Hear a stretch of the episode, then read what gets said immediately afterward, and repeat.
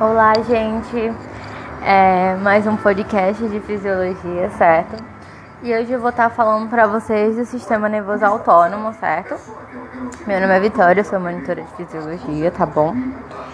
E para começar a nossa pequena aula sobre o sistema nervoso autônomo, é importante saber as divisões, né?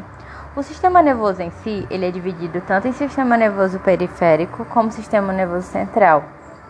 E dentro do sistema nervoso periférico, existe o sistema nervoso autônomo e o sistema nervoso somático. Onde, dentro do sistema nervoso autônomo, que é o que a gente vai estudar, existe o parasimpático, o simpático e o entérico, relacionado a movimentos, né, é, funções do nosso corpo em que a gente não controla, certo? Já o sistema nervoso entérico, ele é mais relacionado com o TGI, trato gastrointestinal, certo? Já o sistema nervoso somático é mais é, é relacionado às funções, né? É, que a gente controla, entendeu? É é um, é um movimento voluntário, digamos assim. Bom, e vamos começar com o sistema nervoso autônomo, né? Vamos diferenciar aqui um pouco o sistema nervoso simpático do parasimpático, certo? O sistema nervoso simpático, ele prepara o organismo, né, o estresse, né? É aquela coisa de luta e fuga, é o instinto de luta e fuga, na verdade. É, então, é um sistema que desgasta. E ele é inervado, né, que a gente chama que ele é um sistema adrenérgico. Vou explicar mais à frente o que é esse sistema adrenérgico que libera adrenalina e noradrenalina, certo? Já o parasimpático, ele está mais relacionado às atividades basais, né? É, atividades relaxantes, como repouso, né? E ele é um sistema de conservação, né, no caso. E ele é um sistema colinérgico, né, que ele vai liberar acetilcolina. Bom, é, o, o, sistema nervoso autônomo em si, ele controla o, a musculatura lisa, né? Tanto vascular como visceral, exócrina e alguns endócrinos também.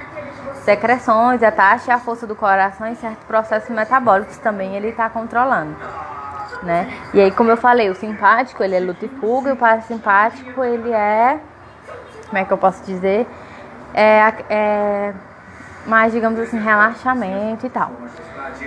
O simpático, a gente pode observar no, no sistema como a dilatação da pupila, certo? E por quê? Porque ele precisa é, enxergar melhor, ele está numa situação de estresse, de luta, tem uma ameaça ocular, então o coração ele aumenta a frequência cardíaca do coração, aumenta a contratibilidade, a dilatação da musculatura para chegar mais sangue, sabe? Na, nas vísceras, na pele, na mucosa, para o indivíduo reagir. Tem uma, uma broncodilatação entendeu? Já acontece no fígado a, gliconeo, a glicogenólise e a gliconeogênese, ou seja, ele precisa de energia para sair daquele local. Já o sistema parasimpático, ele já está mais associado à questão de salivação, é, de defecação, é, deglutição, enfim. É, pronto. Já no parasimpático, a gente ocorre a miose, que a gente chama, que é a contração da pupila, né? Ele não precisa de tão é, da pupila dilatada porque ele não vai estar no, no estado de relaxamento. Baixa frequência cardíaca, baixa, baixa contratibilidade no coração, tem uma certa broncoconstrição, ele não precisa de tanto ar, né? aumenta a motilidade, né? E a dilatação do esfíncter, ou seja, a digestão ela continua na, no parasimpático, enquanto no simpático é inibido certo? Aumenta as, as secreções da glândula, a, a secreção de HCl, tá entendendo? Bom, essas foram mais ou menos as, as diferenças. No simpático, parasimpático você também tem a questão de salivação, de, de desses, da, digamos assim, da função fisiológica normal, certo? Já no, no, no simpático ele tem essa função de, de luta e fuga. O sistema nervoso autônomo é constituído pelos nervos, né, que conduzem impulsos no sistema nervoso central, a musculatura lisa, é, de órgãos viscerais e tal, né, tanto musculatura cardíaca como também de glândulas. Ele realiza a, contro a controle da digestão, dos sistemas cardiovascular, excretor e endócrino também.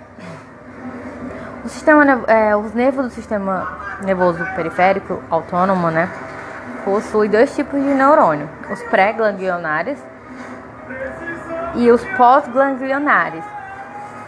Os pré-ganglionares é o que conduz do sistema nervoso central ao gânglio e o pós-ganglionar é do gânglio para os órgão efetor, né?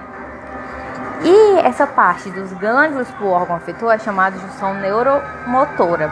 É onde vai receber a mensagem do sistema nervoso central e vai repassar para o órgão efetor. Gânglios, gente, são, é, são neurônios fora do sistema nervoso central. Ficar mais claro. E aí é bom você saber, como eu havia falado, a diferença de um de outro nos sistemas. Por exemplo, no parasimpático tem o controle é, a pupila. No simpático, dilata. No parasimpático, estimula a salivação. No simpático, inibe a salivação. No parasimpático, é, reduz o batimento cardíaco. No simpático, aumenta o, a, a, o batimento cardíaco.